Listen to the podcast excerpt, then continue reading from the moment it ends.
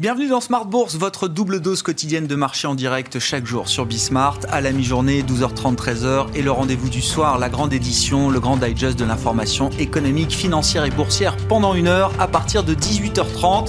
On va euh, conclure la semaine avec nos invités de Planète Marché dans un instant, une semaine de baisse qu'on n'avait pas vue depuis au moins un mois et demi sur les marchés actions en Europe, aux États-Unis également. Hein. Ce sera sans doute une semaine négative pour euh, Wall Street. Bon, le CAC 40 clôture au-delà des 5500 points. Était à 5006 la semaine dernière. Ça vous montre quand même l'ampleur de la, de la baisse et de la consolidation plutôt euh, euh, aujourd'hui, avec des dossiers spécifiques hein, qui ont fait l'actualité cette semaine sur le marché parisien. Solution 30, dont le cours de bourse a été suspendu aujourd'hui. Vous retrouverez toutes les infos clés dans un instant avec Nicolas Pagnès depuis la salle de marché de, de Bourse Direct. En parallèle, on a euh, célébré les, les licornes, les décacornes, les ectocornes à Wall Street. Ces boîtes qui valent plus de 100 milliards de capitalisation boursière dès leur premier premier jour de bourse. C'est le cas d'Airbnb qui aura été évidemment l'emblème de la semaine, mais on a eu également Dordage dans les livraisons de repas à domicile. Et puis euh, toutes les grandes introductions euh, en bourse précédentes, Zoom bien sûr, Snowflake dans les, dans les logiciels. Et puis euh, parmi les, les roquettes spectaculaires de l'année, Tesla bien sûr qui s'est envolé de, de 700%. Que penser effectivement de ces phénomènes? Est-ce qu'on est sur l'idée d'une bulle grandissante? Est-ce que c'est un monde à part? Est-ce que c'est l'avènement d'un nouveau règne après celui des, des GAFAM Est-ce que c'est un signal d'alerte général pour les investisseurs? On en parlera bien sûr donc pendant 40 euh, minutes au moins avec nos invités de, Planète Marché pendant une partie de ce, débat. Et puis le plan de trading, comme euh, la leçon de trading plus précisément, comme chaque vendredi soir avec notre partenaire Bourse Direct à partir de 19h15 pour décortiquer la figure graphique reine sur les marchés, épaule tête épaule. Et c'est Romain Dobry qui sera avec nous en direct donc dans le dernier quart d'heure de Smart Bourse ce soir.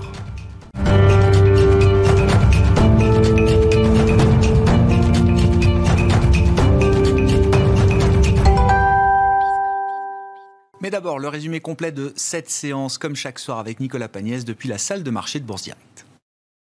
Clôture dans le rouge ce soir pour le CAC 40. L'indice parisien perd 0,76% à 5507 points.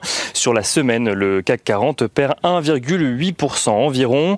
Les perspectives peu encourageantes sur le front du Brexit ont pesé toute la journée sur la tendance alors que de part et d'autre, on estime que les perspectives d'un accord sont très faibles.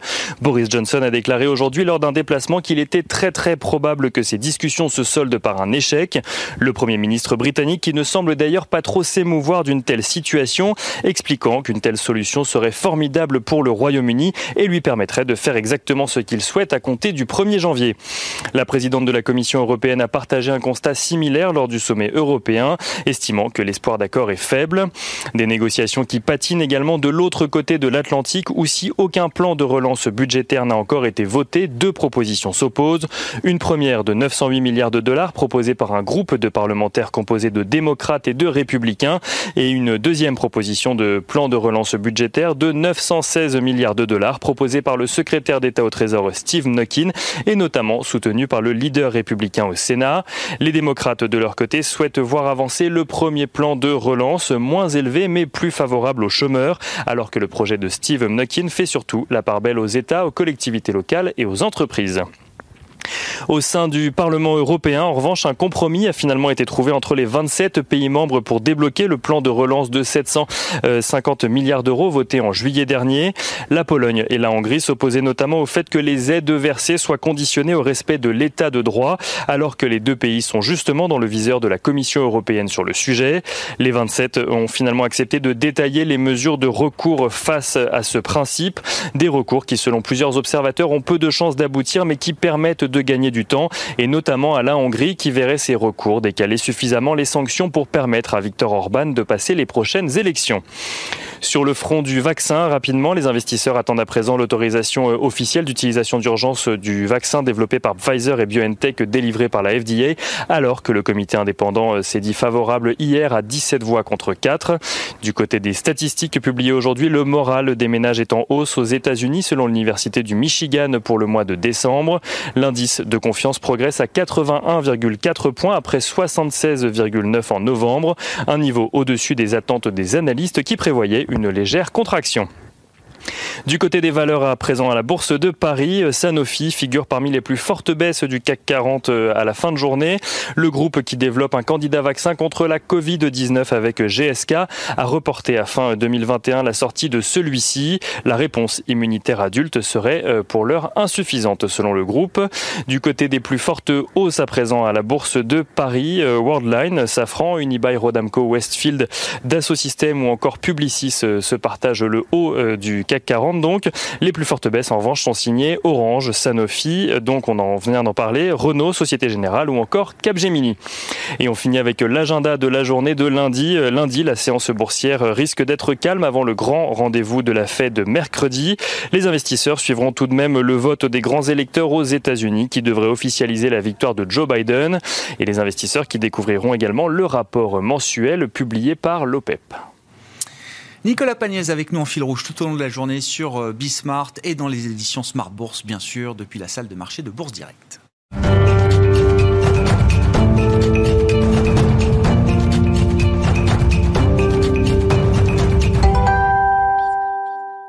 Trois invités avec nous chaque soir pour décrypter les mouvements de la planète marché. Mabrouk Chetouane est avec nous euh, ce soir, responsable de la recherche et de la stratégie de BFTIM. Bonsoir et bienvenue Mabrouk. Bonsoir Grégoire. Axel Bott nous accompagne. Bonsoir Axel.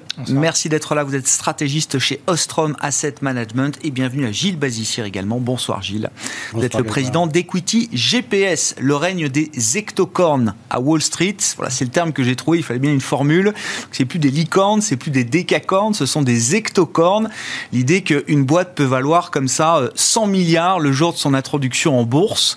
C'est le cas d'Airbnb par exemple cette semaine. Pour la première fois de l'histoire, une société levant plus d'un milliard, ils ont levé 3, euh, 3 milliards 5 je crois, euh, Airbnb, a doublé sur sa première journée de, bourse sur le Nasdaq. Ça n'était jamais arrivé. Et puis, citais en introduction d'autres exemples, évidemment, qui marquent ce retour des grandes introductions en bourse. Dordage cette semaine, la livraison de repas à domicile. Zoom, bien sûr, un peu plus tôt dans l'année. On a eu Snowflake, Palantir aussi, hein, que des boîtes de tech, euh, bien sûr, grosso modo. Et puis le run de Tesla, spectaculaire, qui sera un marqueur de cette année 2020. Euh, Est-ce que c'est l'avènement d'une je sais pas, d'un nouveau royaume à Wall Street après le, règne des GAFAM. Il va falloir euh, trouver d'autres acronymes euh, aujourd'hui. Ou est-ce que c'est un signal d'alerte, le chant du cygne au royaume des licornes, pour euh, utiliser encore quelques formules? Gilles? Alors ça me paraît pas tout à fait le chant du cygne, même si quand même c'est un signe clair du fait qu'il y a, de, l'accès dans ce super secteur. pour caractériser cela, nous, notre rating sur le secteur de l'IT au niveau mondial n'est que de 0,5 sur 10. Hein, donc c'est un rating particulièrement mauvais. Néanmoins, hein, quand on a eu un rating euh, en dessous de 2,5 sur 10 sur le secteur IT dans le monde, ça s'est quand même traduit par une hausse ultérieure des valeurs en moyenne, mais, mais une hausse parmi les plus basses que euh, qu'on a pu observer dans le passé. Donc en fait, ce rating-là, il veut dire qu'on a déjà euh, intégré très chèrement toutes les meilleures perspectives qu'on peut avoir pour ces entreprises, pour ce secteur. oui, c'est qu'il y a beaucoup d'optimisme. Ah, donc ça, c'est un signe qui, me paraît clair. Néanmoins, néanmoins, il y a quand même beaucoup de choses qu'il faut retenir de, ce qui se passe. Euh, nous, on aime bien dire que euh, les taux zéro euh, enlèvent de la valeur au présent et augmentent la valeur de l'avenir et du futur, y compris le plus lointain. Euh, donc, même si on ne fait pas de, profit au présent, un espoir de profit, plus ou moins réaliste, mais il faut bien reconnaître que plus on va loin dans les attentes, euh, plus il est difficile de parier dessus avec une grande certitude et d'avoir une grande visibilité. Donc en fait, ça veut dire qu'on on peut avoir des espèces de business models qui se créent. Euh, et alors, tous ne sont pas gagnants, la majorité sont perdants. Hein, euh, et, perdent avant même, bien avant d'être introduits en On les voit pas sortir, donc on, les voit pas. on ne les connaît même pas. Voilà. Mais par contre, dans le lot, euh, dans le lot, eh bien, quand vous financez euh, plein de projets à zéro, eh bien, il y en a qui gagnent. Il y en a qui réussissent. Et il faut voir aussi, et ça c'est compoundé par le côté exponentiel du progrès technologique, mais également des évolutions sociétales et sociale. Euh, et donc le cumul de ces deux choses font des, font, font, font des, des, éléments qui sont, parfois, qui sont parfois très spectaculaires. Mais on peut rationnellement dire que, alors j'ai cité quelques exemples, il y en a sans doute d'autres, mais on peut rationnellement valoriser ces entreprises sur la base de ce que vous dites. Ce sont des gagnants de, de demain et donc on est prêt à payer des, des multiples infinis, incroyables pour acheter ce, ce, futur? Oui, alors oui, oui, on peut. Enfin, il suffit d'avoir les, les, poches pleines et c'est celui qui achète, c'est l'acheteur marginal. J'ai pas connu 99 sur les marchés, euh, Gilles, oui. mais est-ce que c'était le genre de discours qu'on tenait ou est-ce que c'était euh, autre chose? Euh, Alors en, en 99, l'essentiel du secteur perdait de l'argent. Aujourd'hui, on a quand même les, les établis qui gagnent beaucoup d'argent. GAFAM. Oui, et, mais donc qui montre quand même quelque part que euh, there's a way, hein, il y a un moyen ouais. de euh, à terme. Ça c'est le premier point. Le deuxième point, euh, y a quand même beaucoup de com aussi autour de ça. Hein, euh, vous mentionniez tout à l'heure que euh, une Airbnb, je crois, a émis quoi 3 milliards 5 Ouais, ils ont levé 3 milliards 5. On a levé 3 milliards 5. Bon. On, on, se price à moitié prix de ce qu'on pense pouvoir être le vrai prix. Mmh. Et ça, les banquiers d'investissement savent apprécier une valeur d'équilibre à très court terme, parce qu'ils sont tous les investisseurs, il y a des moyens, on sait très bien ce que ça va, ce que ça va coter. Et ensuite, eh ben, les grands, ça, on fait les grands titres quand on fait x2.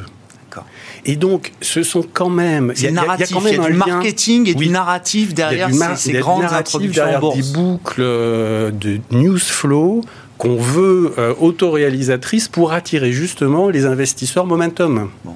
Et là, donc, et, et, et, ça fait de la pub gratuite pour ces entreprises qui sont des entreprises de marque, de grande consommation.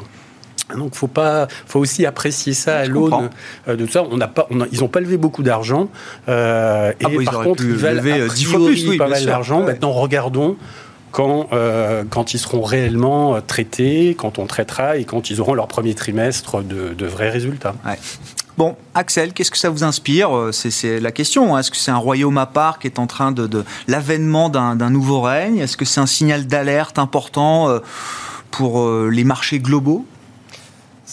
Disons que le signal d'alerte, on l'a depuis un moment. Quand on regarde, par exemple, la, la proportion des, boîtes qui ont été euh, mises sur le marché euh, ces dernières années et qui perdent de l'argent. Euh, Uber a valu instantanément 70 milliards. On, peut se poser plusieurs questions. Je pense qu'il y, a cette logique un petit peu d'effectivement de, quelque part de business angel à, très grande échelle où, on achète un petit peu tout ce qui sort. Sauf que là, c'est sur des montants qui sont, inédits. donc on sait qu'il y a beaucoup, beaucoup de cash dans le monde. On a créé des, des, quantités phénoménales de, de, de, monnaie ces dernières années. Donc forcément, il y a cette...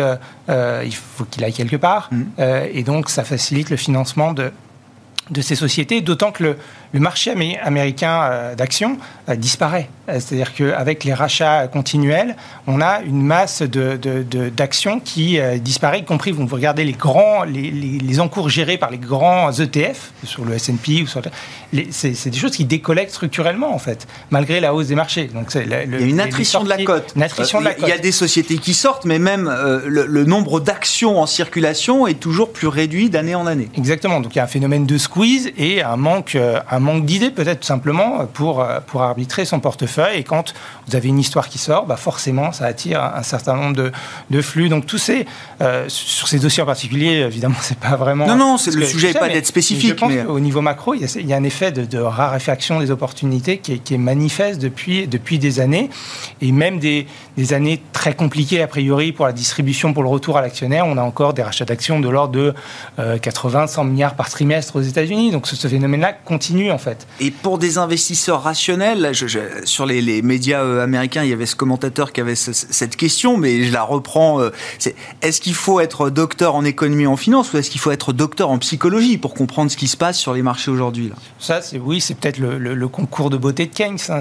On, on, pense que quand il y a une belle narrative, euh, que effectivement euh, sortir 3 milliards, euh, effectivement, c'est tout à fait l'argent est disponible tout de suite. Hein. On aurait pu effectivement lever beaucoup plus sur sur ce nom d'Airbnb probablement. Il y, y, a ce phénomène de concours de beauté effectivement, et quand il y a une, une une, une, une, histoire à raconter, ben, l'argent euh, y va. Et je, je, crois que ces acteurs de momentum. C'est le conte de fées, là, alors. Le conte de fées. L'histoire. Le conte de fées bah, attire, de, attire ouais. beaucoup d'investisseurs. Bon, vos commentaires, vos remarques. Mabrouk, un investisseur là cette semaine, le patron de la gestion de, Jean, de, de DNCA, Jean-Charles Merriot, a évoqué le, un phénomène de folie collective. Peut-être qu'on est dans ce moment-là, se demandait-il. Bah, il y, a incontestablement une prime à la nouveauté en fait. Hein. donc ça c'est ça c'est classique. Et pour reprendre effectivement ce que vous disiez sur faut-il être docteur en économie ou en, ou en psychologie des marchés, je rappelle juste que pas le dernier mais l'avant-dernier Nobel d'économie, c'était des gens qui avaient travaillé sur la finance comportementale. Et donc, clairement, ça prend une dimension euh, assez importante, finalement, dans la compréhension de la dynamique des marchés. C'est vrai que quand on regarde. Les marchés narratifs, c'est euh, une réalité aujourd'hui. Oui, oui, c'est une réalité un peu partout. Hein. Même les banques centrales parlent, effectivement, développent des modèles basés sur ce qu'on appelle le narrative. Donc, euh, donc c'est des choses qui existent concrètement un peu partout. Et, quand on voit par ailleurs, finalement, vous faisiez le parallèle avec 99. Donc, c'est vrai que 99, on se souvient. Alors, moi, j'étais encore étudiant, mais globalement, quand on lisait finalement ex post certains, certains commentaires, on disait le cycle de productivité est mort. Finalement, on est parti sur une croissance exponentielle de la productivité. C'est effectivement ce qu'on ce qu'on lisait déjà à l'époque et ça expliquait, ça justifiait euh, des, des niveaux de valorisation euh, de certaines des, mm, des, entreprises effectivement du secteur dit à l'époque de nouvelles technologies, de nouvelle économie, euh, qui effectivement explosaient littéralement et on connaît donc les suites de ce de cette de cette tendance. Alors la, situation est un peu différente aujourd'hui. Hein, donc on l'a signalé à plusieurs reprises. Effectivement, ces entreprises, certaines d'entre elles, Tesla pour pas la citer, font des bénéfices alors que à l'époque, effectivement, ces entreprises ne faisaient pas de bénéfices, donc elles étaient toutes déficitaires, ce qui n'est pas le cas aujourd'hui, donc c'est quand même quelque chose de nouveau, donc il est possible effectivement de faire des revenus, des profits. Et deuxièmement, euh, on a un monde radicalement différent. On a un monde qui est sous perfusion monétaire permanente. Donc, euh, et donc mécaniquement, ça engendre une liquidité, ça engendre aussi une euthanasie finalement de toute une classe d'actifs. Il y a quand même des exemples récents. Qui euh, WeWork, euh, ça s'est pas bien passé. Oui, oui. Uber, il y a un an et demi, deux ans, on était déjà dans l'hyperliquidité, ça n'a pas marché. on ne peut pas gagner à tous les coups non plus. Hein. Donc en gros, s'il y avait que des gagnants, à un moment donné, on aurait quelques petits problèmes. Donc, et donc bah, c'est la question. non mais on a, on a, non mais il y a quand même un, jeu de marché, le plus performant, le plus et, le plus innovant en quelque sorte, sera celui qui effectivement restera en, dire, euh, qui ressortira finalement la tête de l'eau. Mais au fond, il ne faut pas oublier qu'on a quand même une, confiscation d'un pan entier du marché qui n'existe, enfin qui, n'y avait pas en 99. En gros, tout le marché obligataire aujourd'hui euh, ne paye pas, le marché du crédit ne paye plus. Donc à un moment, il faut bien trouver. Bon, enfin, c'est pas Airbnb ou Tesla qui remplace dans les, les, chez les gérants obligataires la poche obligataire. Ce que, vous voulez, ce, que je veux dire par là, c'est qu'à un moment donné, quand on n'a plus le choix et qu'on cherche du rendement, on pouvait aller encore une fois à la, limite sur du crédit, bon, ça payait effectivement. Là maintenant, bon bah il y a une prime à la nouveauté, il y a un secteur effectivement qui promet des, perspectives de croissance qui sont quand même aujourd'hui euh, assez positives. Hein, mmh. Quand on voit l'avènement finalement accéléré de cette, de cette nouvelle économie, enfin accélérée par le Covid, donc mécaniquement on se dit que Airbnb a peut-être des solutions innovantes à apporter.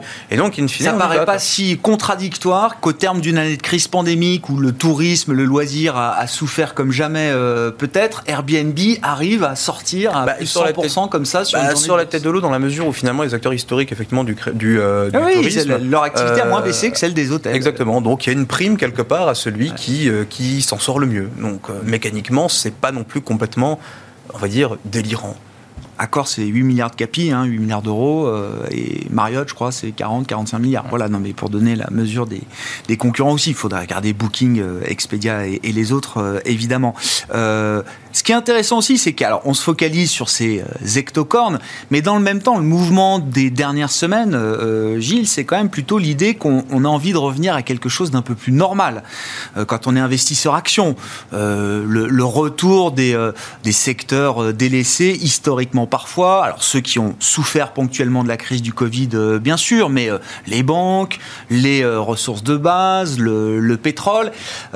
comment vous regardez ce mouvement à travers les ratings d'equity GPS Est-ce que c'est short-lived? Est-ce que c'est un mouvement un peu tactique de, court terme, de fin d'année, avec des enjeux techniques importants? Ou est-ce qu'il y a l'idée quand même que ça peut être une histoire de 2021 non, non, à notre avis, c'est pas, c'est pas à court terme. On a eu une une, compression euh, énorme depuis euh, à peu près 25 ans euh, des, des, titres dits cycliques ou value. et, ça à cause de la baisse des taux, hein, tout simplement, et une expansion depuis 25 ans euh, des multiples des valeurs de croissance, euh, pour simplifier. Hein. Mm. Euh, et, et, je dirais, et on a eu une accélération de ce phénomène pendant la crise du Covid, et il est clair que les annonces vaccinales ont contribué, je dirais, à ce qu'une partie du monde euh, ou, des investisseurs d'une partie du monde, c'est-à-dire l'Occident, hein, parce qu'il ne faut pas oublier que en, Orient, le Covid s'est terminé, hein, on n'en parle plus. Euh, mais, mais, une partie de ces, des investisseurs, donc, dont nous faisons partie, mm. euh, et, et, qui ont sans doute un peu biaisé par ce qu'ils voient autour d'eux hein, et par leur biais de familiarité, euh, donc bah, redécouvrent le potentiel des valeurs, des valeurs, des valeurs dites value et cycliques. C'est quoi ça, ça, ça, ça, a été un grand reset en fait, d'une certaine manière. Un grand reset. Enfin, c'est assez traditionnel, hein, les mouvements de, rotation d'actifs, mais, mais, là, il y a une conjonction de, de, de, de compression des, des, multiples long terme et court terme qui a fait un mouvement très violent euh, sur le mois de novembre. À notre avis, il n'est pas terminé. Mm. Hein. Alors si on regarde nos ratings sur les cycliques euh, dans le monde en général, euh, on a 6 sur 10 à peu près en moyenne sur cet agrégat-là. Et sur les valeurs de croissance, on a 3,3.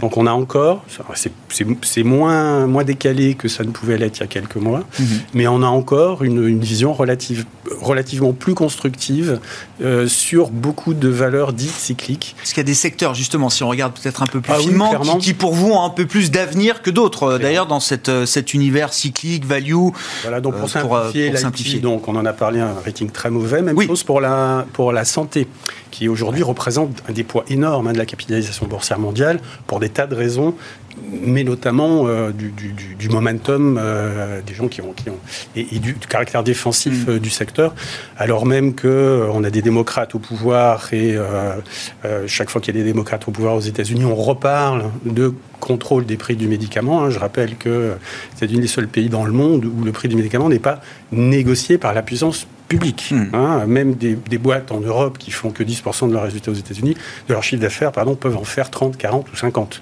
C'est absolument incroyable. Hmm. C'est devenu un problème politique. Euh, et je note hein, que Biden le cite à à peu près hmm. chacun de ses discours. Hein. Euh, donc il va y avoir euh, sur, sur le secteur de la santé du, bruit, du bruit négatif en dépit de et malgré les, sujets, les sujets de vaccinaux, parce que là aussi il y aura beaucoup d'appelés, mais peu d'élus.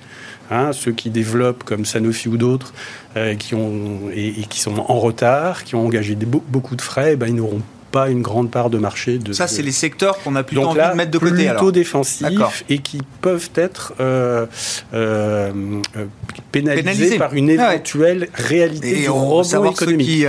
D'accord. Et donc, alors, ceux, qui peuvent profiter du, du rebond. Alors. À l'inverse, celui qui a la, conjonction d'espérance de, de, de gain, de rating et de volatilité la plus attractive, euh, c'est le secteur dit materials, en français euh, chimie, matériaux et, mines, euh, mines et métaux, et, en particulier sur les mines et métaux.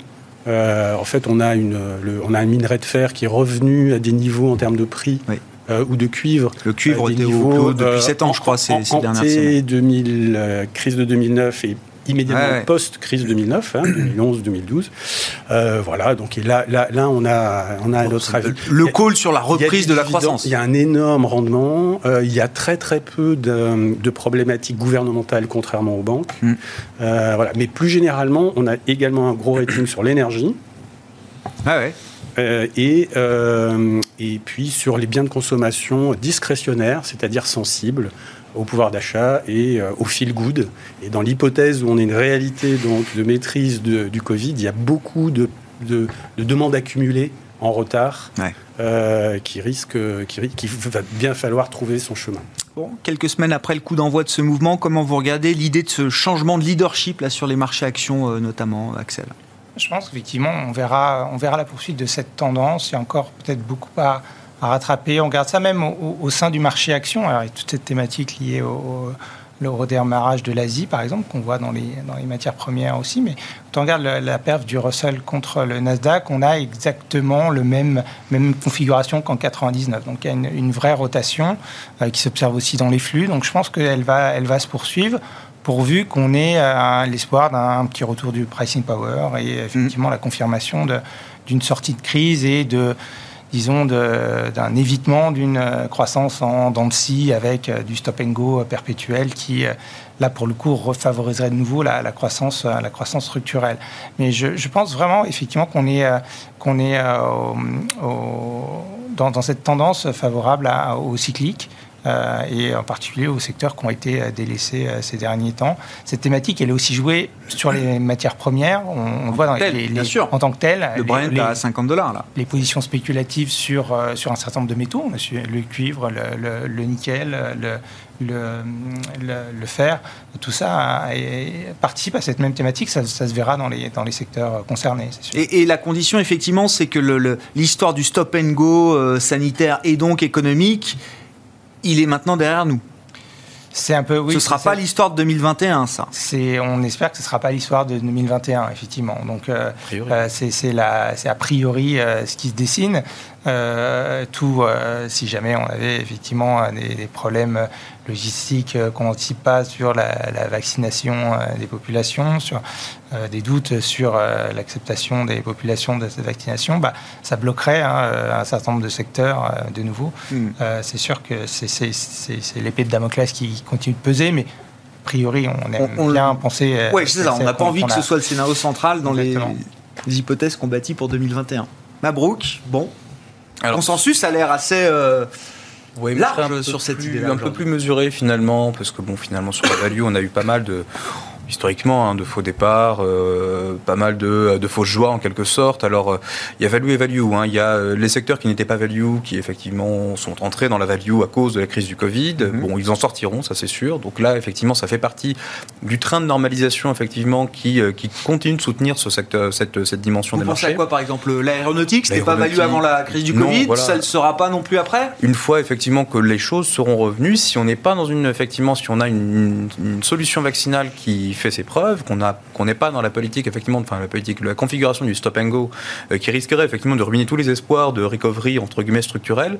Euh, là, effectivement, il n'y a pas de raison de voir donc ce secteur-là euh, déprimé structurellement, mm. donc globalement. En revanche, les secteurs qui étaient value à l'époque devraient le rester. Il n'y a pas de raison finalement que le monde, le monde d'avant change radicalement. Je pense aux banques typiquement. il n'y a aucune raison pour que ce, ce secteur-là sorte effectivement de cette, de, ce, de cette configuration. Les taux d'intérêt resteront effectivement extrêmement bas. Le steepening, enfin la pontification de la courbe des taux, honnêtement, euh, il va être relativement faible. Les banques centrales, de toutes les façons, feront tout pour effectivement comprimer, euh, comprimer, le, comprimer effectivement la partie, la partie longue des, taux, euh, de la courbe des taux, tout simplement pour des questions structurelles de financement, de besoins de financement public et bancaire, encore une fois. Les banques ne peuvent pas effectivement tolérer aujourd'hui mmh. une remontée des taux. Elles sont tellement chargées en obligations souveraines, notamment en Europe, que de toutes les façons, c'est pas possible. Sauf si la croissance, l'inflation, la croissance oui, enfin, quand on regarde effectivement euh, ce qui se passe, on, faire un exercice tout simple. Hein, il n'y a pas beaucoup de place, vous dites. Non, mais il n'y a plus de croissance structurelle, c'est un peu le problème. Donc, c'est-à-dire qu'en gros, la croissance potentielle de, chaque, de toutes les économies, après chaque crise, se retrouve effectivement à chaque fois un tout petit peu amputée. Donc, euh, quand effectivement il reste plus, pas grand-chose déjà à l'époque, je, prenons le cas de l'Italie par exemple, il n'y avait déjà pas de croissance potentielle, on était voisins de zéro. Aujourd'hui, quand on retire encore un peu quelque chose à zéro, ben, on va pas très loin généralement. Et euh, pour tous les pays, c'est également le cas. Les États-Unis, c'est pareil. Donc, moins de croissance structurelle, moins d'inflation, moins de taux. Bon, bah, globalement, les secteurs qui étaient effectivement value le resteront. Après, sur la reprise économique qu'on a constatée, elle est naturelle, elle est, on va dire, fondamentalement de nature industrielle. Donc, typiquement, ce qui repart aujourd'hui, c'est vraiment l'industrie, le secteur manufacturier, ce qui explique le rebond, effectivement, des, des prix des matières premières et des métaux notamment on regarde effectivement les ventes de semi-conducteurs, enfin, euh, toutes les métriques effectivement euh, industrielles, le, fret maritime, globalement ça repart et ça repart très fort. Et donc euh, la Chine effectivement est le premier, enfin la Chine, l'Allemagne, tous les pays avec une dominante industrielle en, bénéficient. Et, donc in fine, c'est pas étonnant de voir donc dans un premier temps mmh. donc toute cette dimension effectivement industrielle repartir fortement. Maintenant, ce qu'on espère, c'est que la solution encore une fois vaccinale permettra au service, cette fois-ci, de prendre le relais du, euh, de la reprise manufacturière qu'on a constaté effectivement dans cette deuxième partie de 2020. Et ça, c'est le vaccin. Enfin, c'est l'idée du vaccin. Ça, c'est le vaccin avec l'hypothèse que ça fonctionne, qu'il n'y a pas de mutation sévère, etc., etc., du virus. Sur euh, l'inflation, euh, Axel, spécialiste des taux, les anticipations d'inflation aux États-Unis, hein, c'est ce qu'on regarde, ont un peu bougé à la hausse quand même ces dernières semaines-là. Elles ont pas mal bougé, effectivement. Qu'est-ce qui motive ce mouvement-là? il y, a, je pense, deux choses. Déjà, la fixité des, des, taux d'intérêt. Euh, euh, notamment à court terme aux États-Unis, la, courbe est tellement ancrée que, effectivement, si vous jouez la, reprise du pétrole, vous achetez euh, des obligations indexées et ça, mécaniquement, ça écarte les, les, les points morts d'inflation, c'est-à-dire les anticipations implicites qui sont contenus dans, dans, le prix de, de, ces, de ces obligations indexées sur les prix. Euh, mais je pense qu'il y a aussi euh, cette idée que au printemps, euh, sans rien faire, à vrai dire, on aura des, des CPI autour de 3%, simplement parce qu'on aura... Des prix à la consommation, l'indice de prix à la consommation. l'indice des prix, effectivement, qui soit avoisinera 3%, et ça marquera les esprits. Donc les, gens sont déjà en train de se positionner sur une reprise mécanique de l'inflation, simplement parce qu'on aura consommé les effets de, les effets de base. Derrière ça, il y a probablement, avec la solution vaccinale qu'on espère, une reprise du pricing power dans un certain nombre de services. Et on a eu une, saison blanche euh, euh, sur un certain nombre de services liés au tourisme, etc. Donc on va retrouver euh, pas mal de pricing power, probablement même qu'on aura la tentation de, avec un excès de demande, avec la le retard dans la demande qu'on a accumulé, probablement les gens vont vouloir euh, profiter des vacances qu'ils n'ont pas pu avoir euh, cette année. Donc euh, on, aura probablement un petit, peu, un petit peu de tension sur les prix. Est-ce que c'est uniquement conjoncturel ou est-ce que c'est à plus long terme? On, le verra. Pour l'instant, je, pense que sur 2021, on peut être assez confiant. Derrière ça, on a toujours des thématiques qui, l'intensification de la, la, concurrence dans le retail, la mondialisation qui... Les forces déflationnistes, désinflationnistes, structurelles n'ont pas disparu. Sur les prix des biens, c'est sûr. Sur les prix des services, je pense qu'on peut retrouver un petit peu d'inflation, notamment si la, pandémie impose un certain nombre de coûts un peu structurels, où on est, sera plus précautionneux euh, sur les, euh, la santé, la propreté, etc. Donc il y, a peu, y a potentiellement peut-être un, aspect coût aussi à intégrer dans, l'inflation, notamment des services, dans les années à venir. Ça, c'est peut-être un peu tôt pour le dire. Bon, sur cette l'embryon d'inflation ou d'anticipation d'inflation qu'on a pu observer aux États-Unis, hein, parce que je pense que l'Europe est encore euh, un peu loin de ce point de vue-là. Malheureusement, et en particulier la zone euro. Hein. Euh, oui, oui, oui, la zone euro. Et en particulier le sud de la zone euro. Euh, et, son centre, si j'ose dire. mais par contre, si on, a, si on, si on accepte d'avoir une vision, encore une fois, mondiale, hein, eh bien, il y a quand même beaucoup d'entreprises cotées en Europe qui sont très mondiales, très internationales et qui bénéficient soit directement, soit indirectement, puissamment de la croissance importante Hein, euh, en Asie ou dans les pays en voie de développement. C'est le premier point. Le deuxième point, on a quand même des plans de relance liés ou non à la transition énergétique, mais certains, euh, mmh. avec certains projets qui sont euh, congruents. Hein, parce que pour faire de la transition énergétique, il faut des infrastructures. Mmh. et ça, c'est avec des montants qui sont gigantesques. Euh, et qui vont, enfin, dont, dont, et, dont l'implémentation ne fait plus de doute aujourd'hui. Il y a un consensus euh, total maintenant euh, au niveau mondial, et, et, donc là, enfin, il va y avoir une relance absolument monstrueuse qui est dans les cartes dès qu'on pourra agir, en effet, et dès que l'ensemble du monde, y compris l'Occident, se sera débarrassé de l'essentiel de, les problèmes, de la problème. Ouais, dès qu'on sera déverrouillé du problème sanitaire. sanitaire. Euh, et quelle que soit la manière d'ailleurs, hein, parce qu'il peut y avoir plusieurs façons d'y arriver. Euh, et d'ailleurs, conjonction de façons pour y arriver. Mais donc ça, c'est euh, et, donc, donc je, reprends le thème de en effet. Ça c'est quoi? C'est un cycle d'investissement comme on n'a pas vu ces dernières années alors c'est ben, ça? ben, Enfin voilà. Et puis avec une croissance démographique dans le monde, on est 7 milliards 6 sur Terre, on sera sans doute 10 milliards à horizon 2050. Là aussi, c'est des infrastructures, c'est des besoins euh, euh, et, qui vont de, et, qui vont devoir euh, être satisfaits. donc, je dirais, enfin, en termes de comment dire, d'idées de pour satisfaire les besoins de consommation de la population mondiale. Enfin, c'est sans fin. Mais par contre, là, on a une politique d'argent gratuit hmm. et des projets qui sont en voie d'être votés quasiment votés euh, et parfois durcis. Hein. Vous avez vu que beaucoup de pays maintenant euh, durcissent encore leurs objectifs de neutralité. Oui, on l'a vu encore avec euh, bah, le Conseil bah, européen qui passe avec des objectifs supérieurs en matière de réduction l'ensemble de, l'industrie. Hein. Juste un petit exemple très intéressant Baker Hughes, un équipementier pétrole, donc a priori, enfin, dans un segment qui avait énormément souffert de, de la problématique climatique, ils ont racheté une petite société norvégienne, assez intéressant, euh, qui fait du, euh, de la capture carbone euh, avec une technologie tout, à fait, tout à fait crédible. Et ben, à l'américaine, ben, ils vont déployer cette technologie, ils vont la scaler et ils vont proposer ça à tous leurs clients pétrolier ou industriel. Ça veut dire et ça va faire demain euh, Baker Hughes sera ESG, euh, ISR enfin, le, côté ISG, ESR, c'est pas un absolu, c'est un relatif, c'est une, une, dynamique. Et ça, toutes les entreprises euh, prennent, le, prennent le chemin. D'autant qu'il y a une réalité de marché derrière. C'est plus uniquement les pure players. C'est un univers qui est en train de. Et, quand, quand, on est un, mauvais élève, et eh ben, il faut devenir moins mauvais. Quand on est un très bon élève, et eh ben, vous avez de la concurrence, il faut devenir encore meilleur. C'est sans fin. Il nous reste une dizaine de minutes. Je voulais qu'on dise un mot quand même sur les deals de fin d'année euh, en cours à venir, euh, qu'on espère. Euh, peut-être aux États-Unis, hein, toujours, ça reste quand même très très important. Donc on a euh, le, 916 milliards de plan de relance proposé par la Maison Blanche, euh, euh, Stephen Nukin et, endossé visiblement par Mitch McConnell, le leader du Sénat républicain. Enfin bon, c'est la partie républicaine, on va dire.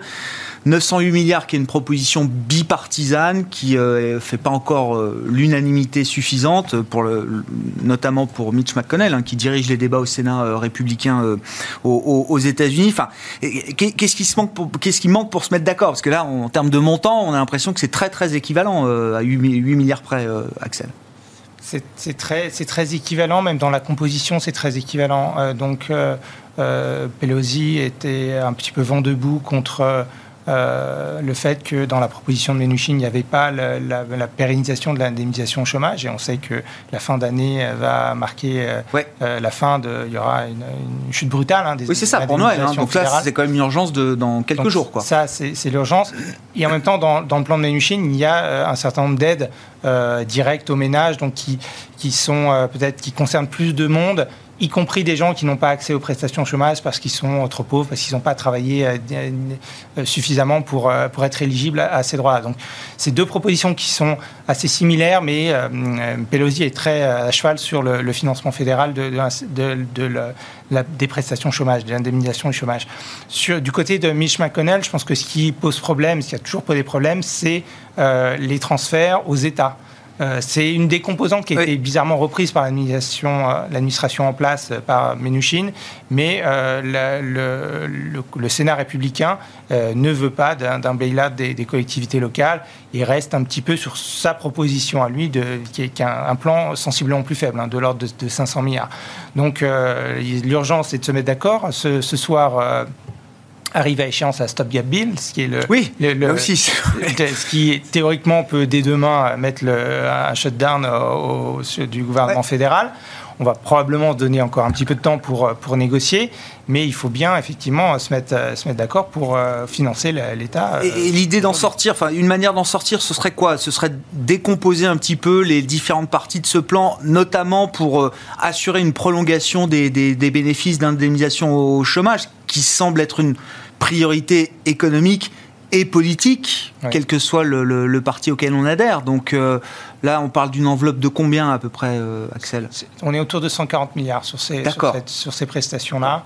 Donc, euh, donc je, je, pense, enfin, c'est pas une question de montant vraiment, c'est vraiment une question de, de, priorité politique. Mais ce qui, ce qui, nous montre peut-être un des problèmes des prochains mois, des, janvier, c'est le, le, pouvoir de, blocage de Mitch McConnell. Quoi. Ah. Il a un pouvoir considérable. Hmm. Donc l'issue des sénatoriales en Géorgie vont être vont être euh, non seulement déterminantes pour le court terme, mais en gros pour les deux ans à venir. Si, si les républicains gagnent un des deux sièges, euh, on peut avoir un blocage de, de, la, du pouvoir budgétaire pendant deux ans. C'est une élection sénatoriale dans l'État de Géorgie qui peut être finalement un game changer et changer, infléchir en tout cas de manière importante le, profil de la stratégie américaine et donc important pour les marchés aussi, j'imagine. Oui, pour toute la marge de manœuvre du, plan de Biden en fait. Hein. Donc il faudra attendre probablement 2022 où là la carte électorale est quand même beaucoup plus favorable au camp démocrate pour éventuellement avoir la double majorité qui permet de, qui permet de faire des choses. Mais, euh, mais deux ans, c'est long, quoi. Et, euh, donc, euh, et surtout que l'urgence de la pandémie veut qu'on, effectivement, on a, besoin de soutien budgétaire. Un, dernier mot encore, si on est dans le scénario, allons-y, où on arrive à délivrer dans les prochaines semaines, début janvier, un, plan de l'ordre de 900 milliards de dollars c'est vrai qu'on partait avec euh, l'idée de 1, 2, 2,5 trillions de dollars. 900 milliards, ça reste acceptable, suffisant pour euh, soutenir l'économie américaine euh, le temps qu'elle qu'elle se remette en ordre de marche correctement? Oui, ça permet de gagner un, petit peu de temps, mais c'est c'est pour beaucoup la prolongation de, du, plan d'aide de, initial hein, du, printemps dernier. C'est ça, ça, va s'ajouter, en tout cas Biden espéra euh, ajouter euh, son, propre programme avec les investissements euh, verts qui sont prévus, avec les dépenses d'éducation qui sont très importantes, et donc sur la, recherche, développement, etc. Tous ces crédits qui bah, sont susceptibles de mmh. ramener la croissance potentielle un peu plus haut. De changer l'histoire. changer l'histoire dans les, dans les années à venir. Donc, donc c'est ça maintient en l'état les 900 milliards, mais ça change pas l'histoire. Exactement. Vos commentaires, si vous le souhaitez, Mabrouk, je voulais qu'on dise avec vous peut-être un mot de la partie européenne. Euh, finalement, la semaine a été plutôt euh, positive entre la BCE, le, compromis trouvé avec la Hongrie et la Pologne pour déverrouiller enfin le, le, budget pluriannuel et le calendrier du plan, euh, du plan de relance européen. Alors, euh, sur la partie, on va, on va, se concentrer sur la partie européenne du coup.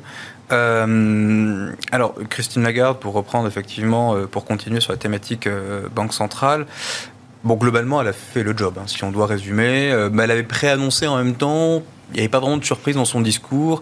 L'extension finalement de 500 milliards, plus 9 mois. Enfin, alors c'est peut-être une surprise, enfin le plus 9 mois justement. Visiblement, c'était. on, s'attendait plus finalement à plus 6 mois d'extension en fait de son plan pandémique et finalement on est allé à plus 9 mois.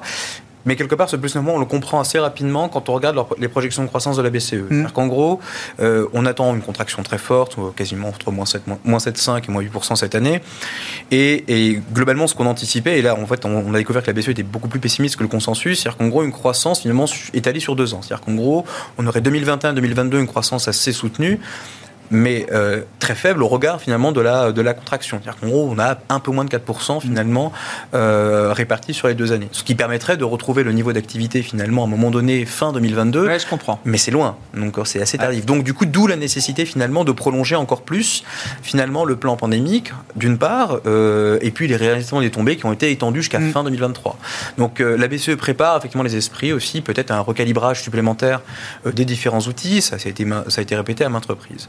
Donc globalement, euh, il a fallu qu'elle dise aussi qu'elle n'utiliserait peut-être pas toutes les enveloppes là dans le, compromis que Christine Lagarde a bâti. Euh, D'un côté, on dit qu'on peut recalibrer, et puis on est obligé de dire pour ceux qui n'auraient oui, pas voulu en mettre sur la table qu'on n'utilisera peut-être pas tout. certains commentaires montrent que les, discussions ont, été, un peu âpres hein, avec les gouverneurs effectivement de la Banque centrale européenne.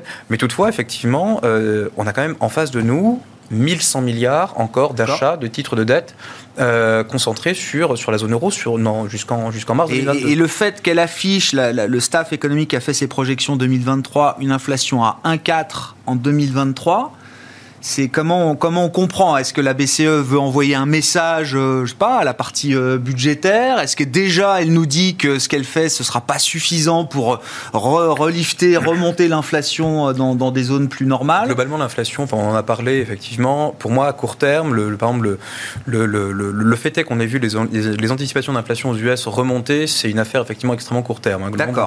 Prenez la partie long terme, effectivement, de ces anticipations, elles n'ont pas bougé en fait. Donc c'est juste une affaire court terme liée au pétrole, liée au d'activité économique, etc. Mais à moyen terme, euh, au-delà finalement de toutes les dépenses budgétaires qui pourraient effectivement ramener un peu plus d'inflation, l'inflation, ça va être très compliqué. Hein. Donc euh, avec ce qui se passe sur le marché du travail, etc., euh, on n'aura pas d'inflation. Ça a été dit par, par Christine Lagarde. La partie corps, elle ne bougera pas. Donc ça dérange plus que la BCE dise qu'à 2023, elle ne sera pas dans, dans, dans, non, non, en ordre de marche avec son mandat. C'est quasiment une obligation, mais même, comment, comment, comment, dire, Jay Powell, au symposium de Jackson Hole, a dit mm. clairement, on, laissera overshooter l'inflation, c'est pas grave au fond. Donc euh, il y en a besoin quelque part. Donc si on l'atteint pas, bon bah c'est problématique. Et si elle dépasse, bon c'est pas problématique du tout. Donc euh, donc aujourd'hui l'inflation est un peu en dehors du scope. Hein, c'est l'activité économique. Et puis pour faire le parallèle avec effectivement les décisions qui ont été prises, du moins l'accord finalement, euh, enfin, euh, du moins le compromis qui a été trouvé avec mm. les, Hongrois et les Polonais, euh, Christine Lagarde a clairement rappelé qu'il fallait effectivement un soutien budgétaire massif de la part des États, que la Banque centrale se tenait prête à soutenir les États. Et là aujourd'hui, effectivement, pour la première fois depuis très longtemps en Europe, on a les pays qui tous ensemble à l'unisson forment, forment de, dessinent un accord Cela dit, le, parcours est encore très long parce qu'il faut l'aval de tous les parlements européens. Ah oui, on a pour six mois encore. Oui, oui, six mois et encore. Vous êtes gentil, je trouve. Donc euh, non, non, mais globalement, non, mais ça veut dire qu'on a quand même une trajectoire positive qui se dessine. Non, mais c'est pour ça que et que, et que finalement, en plus avec présenter les choses, c'est que c'était plutôt une semaine positive finalement pour euh, pour l'Europe.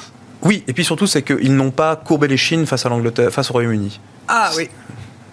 Et ça, pour moi, effectivement, c'est quelque chose d'important, puisque globalement, on ne solde pas euh, l'Europe, finalement, au déshydratat. On n'est pas prêt à un accord à tout prix. Ah non, clairement non. Mais il faut pas. Mais... Bon, pour conclure, il nous reste une minute trente sur, je sais pas, semaine positive pour l'Europe euh, sur le front politique. Gilles, vous, achetez cette idée?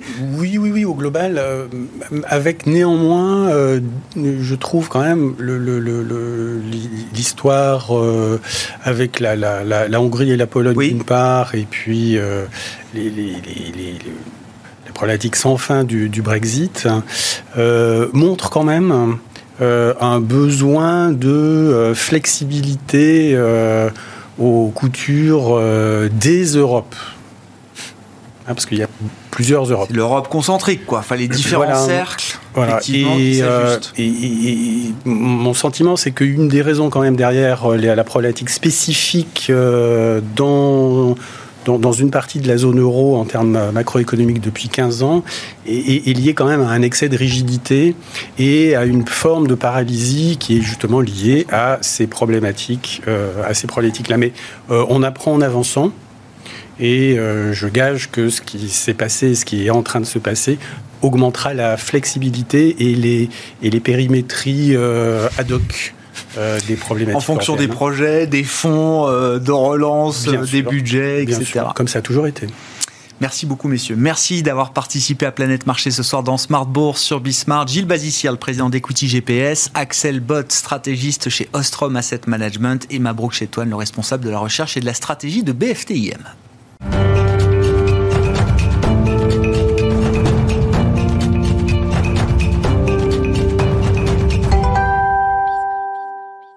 Le vendredi soir dans Smart Bourse, le dernier quart d'heure, c'est l'heure de la leçon de trading avec notre partenaire Bourse Direct, Romain Dobré, qui est à mes côtés en plateau, membre de la cellule info d'experts de Bourse Direct. Bonsoir et bienvenue, Romain. Bonjour, Grégoire. On parle avec vous ce soir de la figure technique reine sur les marchés, épaule, tête, épaule et ses variantes, qui est une figure de retournement. On va décortiquer effectivement avec vous. Alors déjà, euh, comment bien identifier cette euh, figure et puis comment la traiter quand on est euh, investisseur actif? Mm. L'épaule tête épaule, Romain. L'épaule tête épaule, bah oui, c'est la figure la plus connue. c'est aussi une des figures les plus fiables. il faut le savoir sur le marché. Alors, j'ai cherché des statistiques. Elles sont, elles sont un peu, elles varient. Donc, on, va, on va rester assez large, mais globalement, elle est assez fiable et d'autant mieux qu'on l'utilise bien. Elle répond à des critères très précis. Ce qu'il faut savoir, c'est qu'en analyse technique, on n'essaye pas de deviner de l'avenir, mais de travailler dans une tendance, de travailler dans le sens de la tendance globale, et puis éventuellement détecter des retournements de tendance. Mhm. Et euh, Do disait dans, dans, sa théorie qu'un des critères, c'est que la tendance se poursuit jusqu'à ce qu'elle donne de fermes signaux de retournement. Euh, et donc l'épaule eh tête épaule euh, est une est une des structures qui permet d'avoir, enfin, de, détecter un vrai signal de retournement important. Euh, donc bah, il faut pour ça effectivement répondre à des critères précis. C'est pour ça que je vous ai proposé les, les, critères qui ont été retenus par John Murphy, qui est un des pères de l'analyse technique. Le, la, petite slide est peut-être un peu dense, mais comme je sais qu'on peut voir l'émission en replay, oui. vous pourrez mettre pause dessus et la regarder à nouveau. Euh, mais c'est intéressant de la décortiquer parce que ça englobe pas mal d'éléments de l'analyse graphique notamment la notion de tendance euh, et le fait que eh bien il faille qu'on ait quelque chose à retourner. Donc il faut qu'il y ait une tendance antérieure déjà qui soit euh, affirmée, affirmée et qui soit en place. Alors, ensuite le fait que euh, eh bien une première épaule gauche, donc la première le, un des rallyes doit se faire sur des volumes plus lourds, donc une accélération haussière qui doit se faire sur des volumes plus lourds. Ensuite un, un rallye à nouveau sur des nouveaux plus hauts, mais avec un volume plus léger. Ça aussi c'est un des, un des critères importants. Vous voyez qu'il y, y, a des critères qui sont vraiment précis pour bien les détecter parce que des structures comme ça on pourra on, peut en voir beaucoup. Oui c'est ça. L'important c'est déjà bien identifier identifier effectivement cette, euh, cette figure et ses caractéristiques. Euh. Et, voilà, sans ces caractéristiques-là, elles sont fiables à peu près dans 30% des cas. C'est-à-dire que c'est euh, presque une sur trois qui oui, ça perd en pertinence. Qui, je comprends. Qui sont pas pertinentes. Si on respecte ça, ça va. Ensuite, après ce rallye, donc qui va former probablement la tête de notre structure, eh bien, il va y avoir un, déclin qui va en dessous du pic précédent. Alors là, c'est un des premiers éléments de l'analyse technique, c'est qu'on va rompre la ligne de tendance haussière antérieure. Et on va constater que ce mouvement se fait probablement avec un peu plus de, volume. Euh, et puis ensuite, un rallye, un troisième et dernier rallye, une dernière jambe de hausse qui va être l'épaule, euh, la deuxième épaule, l'épaule droite, bien sûr. droite, qui doit se faire, elle, avec des volumes plus faibles. Et on voit que ce, cette hausse, elle, doit, euh, ne pas, elle ne parvient pas à rallier les plus hauts précédents. Donc on a probablement ici l'épaule, la tête et l'épaule. Il va rester ensuite eh bien, à déterminer la ligne de coût et donc une clôture sous la ligne de coût qui est les points bas de, formés euh, récemment par une ligne euh, oblique. Euh, en général, elle peut être horizontale, elle peut être un peu oblique, il y a des, il y a des variantes qui, qui l'autorisent. Et ensuite, le, dernier critère qu'il retient, c'est un, mouvement qui existe fréquemment qui s'appelle un pullback. C'est-à-dire qu'on va aller retester cette ligne de coût après l'avoir rompue. Mhm. elle, est importante aussi, elle est importante aussi, elle, est, elle fonctionne à peu près dans 50% des cas. Donc il y a dans 50% des cas un, un, niveau de pullback, donc un retour qui permet, pourquoi pas, de rentrer à nouveau sur la dans la tendance. Dans la tendance. Ah euh, et donc qui, euh, qui, est, qui, est, un signal contre-tendance et qui ensuite se termine par une accélération baissière à nouveau. Quand ces critères-là sont en place, on arrive à aller chercher l'objectif de la figure dans un peu plus de 60% des cas. D'accord. Donc on a une probabilité qui est quand même très importante euh, devant nous. Alors maintenant on va voir. Oui, on va prendre un exemple. Hein. Effectivement, vous avez choisi alors qu'il le, le, euh, le, le, graphique de, de Virbac, euh, en hebdomadaire. Ouais. au, mois au, cours du mois de février. qui était au mois de février dernier. Hein. C'était la, période propice pour ce, ce, ce genre de retournement de tendance. et donc et donc on, voit Virbac donc, qui, qui ben, évolue bien au-delà d'une ligne de tendance haussière mhm. depuis depuis une centaine d'euros. Elle monte jusqu'à 250 euros. On constate et on a le droit de mettre plus plusieurs signaux de son côté, mais qu'il y a déjà une divergence qui est importante entre les prix et les volumes. On le voit nettement avec les, traits violets.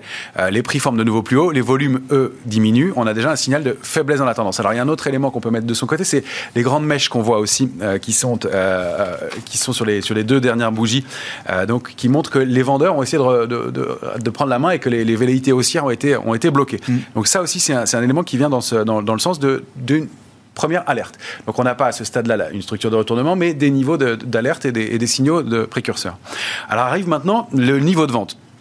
Là, c'est l'élément qui est assez dense. Il y a pas mal de, choses sur, sur, sur cette figure-là. Mais on voit qu'on a déjà formé le déclin sous le pic précédent. C'est-à-dire qu'on a formé une baisse après la fameuse euh, structure de la tête, que cette, euh, ce déclin se forme euh, avec un volume qui est déjà un peu plus important. On le voit mm. en dessous, le volume a commencé à accélérer dans la baisse.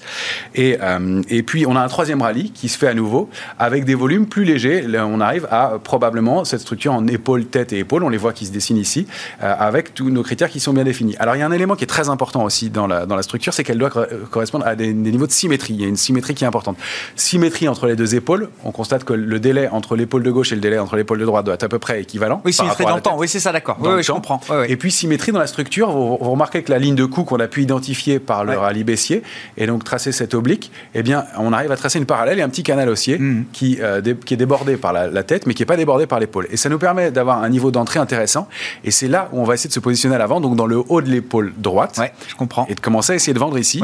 Euh, je vous renvoie à la, la, leçon de trading sur le pyramidal, où on peut commencer à investir peut-être une partie de son capital sur ce niveau-là. Et on constate que la bougie baissière, la dernière, se fait avec un volume qui est plus important. Donc on a là, de, bonnes, de très bonnes probabilités que la, structure se, mette en place. Bon, on arrive à valider la figure. Donc euh, ensuite, c'est ça, euh, Romain Exactement. Là, la figure est validée par la rupture de la ligne de coût. C'est à ce stade-là où on a plus de 60% de probabilité que d'aller toucher notre objectif. Alors on voit comment on calcule l'objectif. Il est pris par l'écart entre le haut de la tête et la ligne de coût qu'on reproduit au moment de la sortie. Et on sait à ce moment-là quel objectif on peut avoir. C'est toujours un objectif minimal. Alors euh, on sait qu'on C'est un premier target. C'est un premier peut target. Il peut être plus important, il peut être moins important aussi. Euh, on sait donc qu'on a 60% de chances d'aller le chercher. Mm. On peut aller plus loin, bien entendu. Et euh, ce qui est important, c'est de, de, garder un, d'avoir toujours un regard critique dans la, dans la façon dont on va, dont on va travailler et de se dire que s'il y a des niveaux de support importants entre temps ou s'il y a des gaps ou des, des niveaux qu'on va, qu'on va devoir surveiller, ils vont peut-être, ils vont peut-être bloquer le mouvement un petit peu avant cette cible-là. Donc c'est, une cible théorique, hein, bien entendu. C'est aussi le moment de la rupture, la possibilité de renforcer sa position et de se dire que là, on a, on a, on a attaqué en haut de l'épaule droite. On a attaqué et voilà. Quand on rompt la ligne de coup, c'est le moment où on peut peut-être euh, euh, redéployer encore un peu de son, son, enveloppe euh, de trading. Exactement. Et renforcer sa position, on se retrouve toujours avec là, avec un prix de revient qui est vraiment intéressant et de l'avance sur les autres et de la possibilité de mettre un stop court si la figure s'invalide.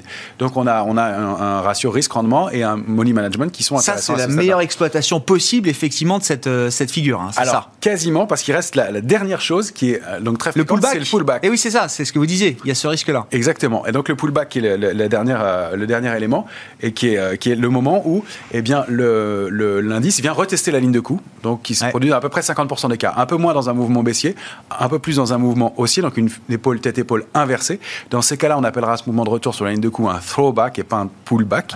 Et, euh, et, il est un peu plus fréquent dans, dans ce cas-là. Et donc, on a, euh, donc on a voilà, la structure parfaite et on constate que effectivement l'objectif minimal a été sur Virbac largement dépassé, que le titre a, a baissé au-delà du, du, de l'objectif qu'on s'est fixé. On n'oublie pas de prendre un peu de bénéfice en, en, chemin dans ce genre de structure aussi, quand on a déjà euh, encaissé pas mal de, gains. Bon, vous l'avez dit, épaule, tête, épaule sont des figures de retournement, donc euh, retournement baissier. Inversé, c'est donc l'inverse, j'imagine. Retournement baissier, exactement. Bon. Ça, c'est une variante. Il y a un critère qui est très important, c'est que. C'est les mêmes caractéristiques inversées d'une certaine manière? Et, Exactement. À cela près que le, le critère du volume est beaucoup plus important dans le retournement haussier. En fait, on considère qu'un marché peut tomber de son propre poids, donc le volume n'est pas indispensable, même si c'est souvent lié, mais c'est pas indispensable. En revanche, pour soutenir un mouvement haussier, il est nécessaire qu'il y ait du volume, et c'est un des critères très importants pour euh, déclencher un mouvement haussier, c'est que le, le, volume vient de l'accompagner. C'est la grosse différence avec la, tête-épaule inversée. Et puis, il y a aussi des structures de continuation, des épaules tête-épaule de continuation. Euh, Celle-ci, alors, c'était un peu, un peu dense pour mettre trop à l'écran, mais ceux qui veulent regarder euh, Hermès en, journalier, le, titre Hermès, euh, on a fait une épaule, tête-épaule de continuation entre juin et octobre dernier. Mmh. C'était très propre et qui a donné parfaitement son objectif. Donc une structure graphique vraiment parfaitement technique de continuation, donc de pause dans la tendance et de reprise de la tendance ah avec, un, objectif complémentaire. Donc, c'est pas nécessairement une figure de retournement. Dans ce cas-là, on voit qu'elle est dans, dans le sens de la tendance euh, principale et elle permet de continuer de prolonger le mouvement. Elles sont un peu plus rares, ces figures de D'accord, parce que comment on la différencie des autres, euh, l'épaule tête-épaule de continuation alors ben, elle, elle, est, elle a la forme de l'épaule tête-épaule inversée. Elle vient pas retourner un mouvement, elle vient marquer une pause dans un mouvement. Euh, et donc, elle, elle, vient déclencher une, une, une, impulsion haussière complémentaire. Et puis, il y a des épaules tête-épaule, il y a encore des variantes qui sont un peu plus rares aussi, avec deux épaules et une tête, ou parfois deux têtes. mais toujours, ce qui ce qu'il faut avoir en tête, c'est de, respecter les, critères de symétrie. Euh, c'est ça, la symétrie. la symétrie qui doit être vraiment importante et qui donne des critères de timing aussi très importants. C'est-à-dire que si on commence à dépasser une certaine symétrie, on peut penser que la figure ne se validera pas. ça peut être un signal inverse aussi euh, à déclencher. C'est-à-dire que on se trompe souvent. Il y a beaucoup d'erreurs qui, euh, qui est faite dans l'identification de ce, genre de figure, de cette figure épaule tête épaule. Si, Romain. Si on a ces critères de symétrie et, notamment de volume, après on peut les renforcer avec des avec des, des, indicateurs graphiques qui vont venir étayer ce qu'on annonce. le, le, taux de probabilité, il est quand même il est quand même excellent. Je vous dis, dès qu'on a rompu la ligne de coup, c'est de l'ordre de 60%. Hmm. Bon, il nous reste une minute pour dire un mot peut-être du marché euh, au, temps présent. Bon, 5006 la semaine dernière, 5005, enfin 5462 sur le futur CAC au, plus bas, au plus bas aujourd'hui. Ouais, tout à fait. Bon, quel est votre sentiment là? bah, On a mis une petite, fait une petite phase corrective qui s'est déclenchée. On a rompu une structure de, Là, on avait rompu un biseau d'épuisement. Il avait mis du temps à se mettre en place. Il y avait un petit triangle symétrique qui laissait du doute sur la, la, poursuite du marché, pour, sur l'indice CAC 40. Et euh, on a rompu ce petit triangle par le bas, mais sans accélérer vraiment. On est allé chercher un petit objectif à 462. Euh, le grand objectif de ce triangle, c'est 5430. Pour l'instant, on est un peu dans, dans le doute. ça, se met, la, structure de retournement s'est mise en place doucement, donc euh, elle peut aussi avoir une incidence un peu plus importante. Pour l'instant, c'est un mouvement correctif de court terme dans lequel on est en place. On reste haussier moyen terme tant qu'on est au-dessus de 5350 points. Mais euh, voilà, des, signaux de prudence euh, à court terme globalement, c'est pas très méchant pour l'instant. On va laisser passer le week-end. On en reparle lundi dans le plan de trading avec vous à 12h30. Merci beaucoup, Romain. Romain Daubry, membre de la cellule Info d'Experts. Le vendredi, la leçon de trading et le lundi, 12h30, le plan de trading dans Smart Bourse sur Bismart.